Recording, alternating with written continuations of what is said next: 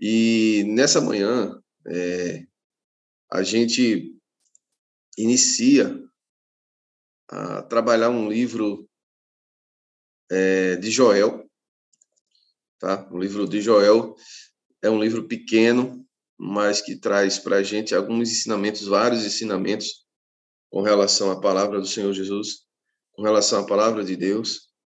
E apesar de ser um livro muito antigo, um livro que, que foi datado entre 835 a 796 antes de Cristo, mas é um livro que ele traz para a gente ensinamentos basilares e atualíssimos é, para nós. E é uma, uma alegria estar nessa manhã compartilhando desse livro.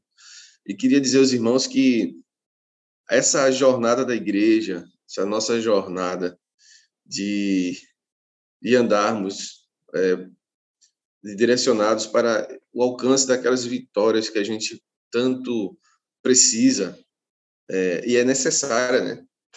No, no, processo da própria da nossa própria vida, ela passa por um, um processo é, de luta, de batalhas que testam todas as nossas áreas, todas as nossas áreas da vida, seja a área sentimental, espiritual, ministerial, social.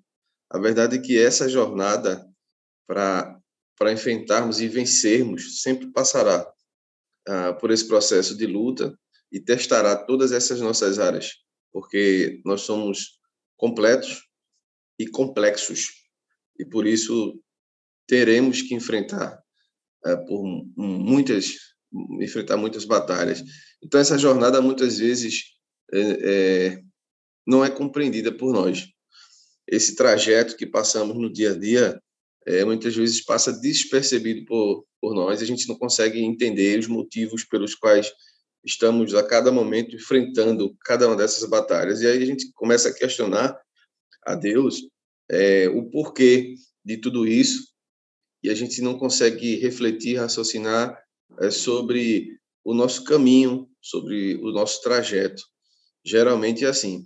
E no livro de Joel existe um relato é, de uma triste situação que serviria, que seria né, vivida pela nação escolhida por Deus, é, que a gente vai analisar agora pela manhã.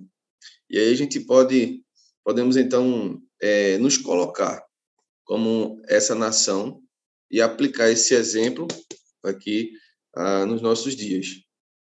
Então é o seguinte, essa nação que fala no livro, a nação de Judá, apesar de, de ter se tornado uma nação próspera, apesar de, de, de ser, através do relato, ter uma nação que estava vivendo por abundância, estava caminhando juntinho do pecado. E essa nação estava complacente com, com esse pecado.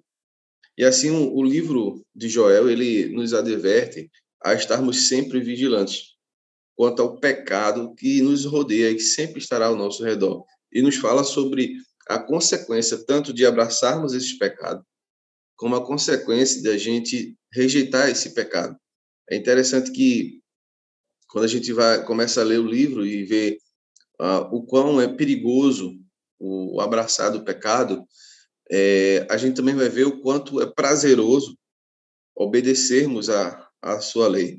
E aí o livro ele inicia com a chamada para uma autoanálise. Eu queria que você pudesse estar lendo, ou então prestando atenção no versículo no, no versículo 2 e 3 do primeiro capítulo, sobre uma experiência ainda não vivida pelo povo.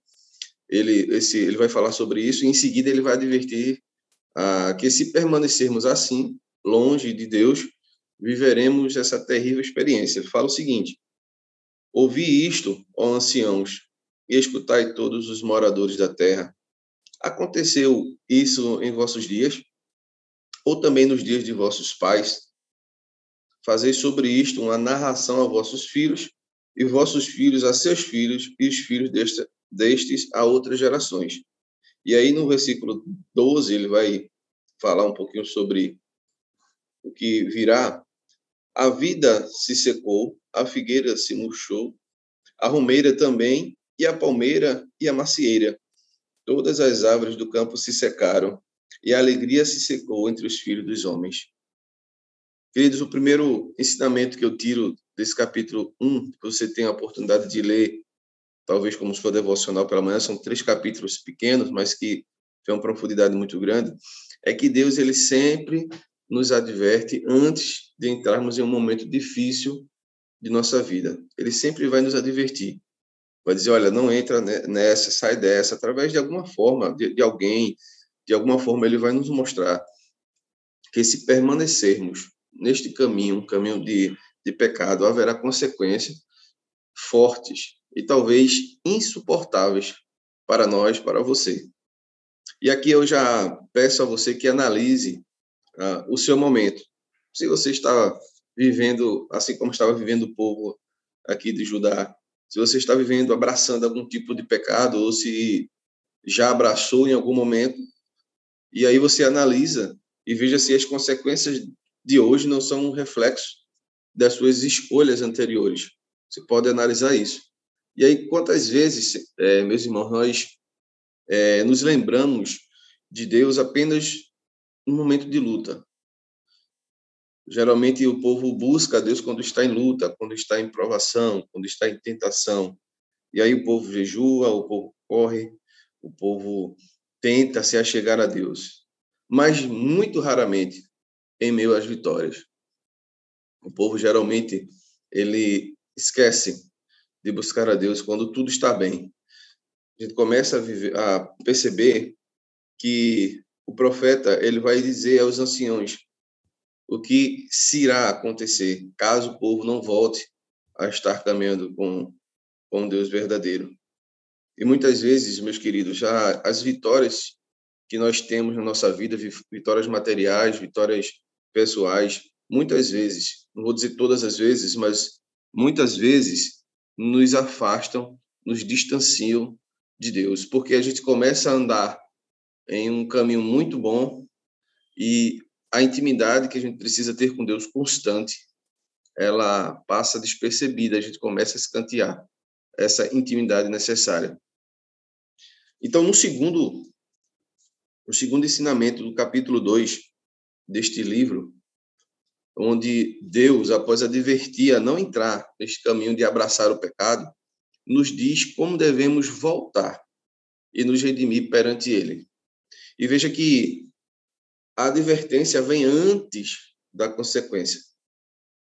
Porém, o povo aqui, nesse exemplo, já estava andando errante em seus caminhos. Eu queria que você também pudesse acompanhar Joel mesmo, ah, no versículo 13 e 27, agora do capítulo 2. Joel 13, 27, no capítulo 2. Diz assim: e rasgai os o vosso coração e não as vossas vestes, e convertei-vos ao Senhor, vosso Deus, porque ele é misericordioso e compassivo, e tardio em irar-se, e grande em beneficência, e se arrepende do mal, e se é, arrepende do mal. Aí a gente tem o versículo 27 e 32. E vós sabeis que eu estou no meio de Israel, e que eu sou o Senhor vosso Deus, e ninguém mais. E o meu povo não será envergonhado para sempre. E o 32, ele vai dizer: E há que e há de ser que todo aquele que invocar o nome do Senhor será salvo. Porque no monte Sião e em Jerusalém haverá livramento. Assim o Senhor tem dito e nos restantes e nos restantes que o Senhor chamar. Então veja bem, Nesse capítulo 2, a gente percebe que Deus ele adverte para não entrar nesse caminho de abraçar o pecado.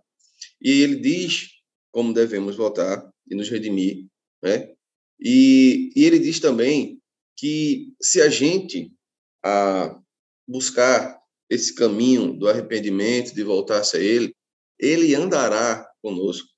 O próprio Deus estará andando a, ao nosso lado através dessas dificuldades que são é, que fazem parte da nossa vida. É importante a gente entender essa necessidade de andar com Deus. Em seguida, o capítulo 3 vai advertir não só hum, a, não mais a gente, não mais os filhos os seus filhos, mas agora ele vai advertir os nossos inimigos a respeito de quem está conosco. O verso 10 vai dizer claramente, é, o fraco, vai chamar claramente o fraco à guerra. Mas não apenas isso, vai dizer ao fraco que, mesmo sendo fraco, o Deus que está conosco guerrará por nós. E aí eu queria que você pudesse ler o verso 3, a gente já está caminhando aqui para o final, o capítulo 3, o verso 10, que vai dizer assim, ó, forjais espadas das vossas enxadas e lanças das vossas foices. Diga o fraco, eu sou forte. E aí, para concluir, queridos, nessa manhã, a reflexão desse dia, direi que Deus, neste momento, nos chama a, nos chama a reconhecer as nossas fraquezas, a reconhecer nossos erros e assim termos a certeza de que não estamos mais só, que através do nosso arrependimento, Deus estará ao nosso lado. Por isso, no verso 10, a parte B, é, o autoconhecimento que somos fracos, falhos, pecadores, é claro. Diz assim: diga o fraco, né? eu sou forte. Mas, na, mas também que na fraqueza somos fortes, porque é aí, na fraqueza, que Deus se faz presente, nos ajuda com a sua, sua forte mão, apesar de todas as provações, e nos faz vitoriosos em meio às lutas, com arranhões, talvez, com corte, com choro, com dificuldades, mas no final de tudo isso, a vitória é certa porque Deus está conosco, não através da nossa força, mas através da força de Deus. E aí, o versículo de Salmo 121, do 1 ao 8, todo o Salmo, né, 121, vai dizer assim: Levantarei os meus olhos para os montes, de onde vem o socorro. O meu socorro vem do Senhor que fez o céu e a terra. Não deixará vacilar o teu pé, aquele que te guarda não tosquenejará. Eis que não tosquenejará nem dormirá o guarda de Israel. O Senhor é quem te guarda, o Senhor é a tua sombra à tua direita. O sol não te molestará de dia, nem a lua de noite. O Senhor te guardará de todo mal, guardará a tua alma. O Senhor guardará a tua entrada e a tua saída desde agora e para sempre. Diga ao fraco: Eu sou forte.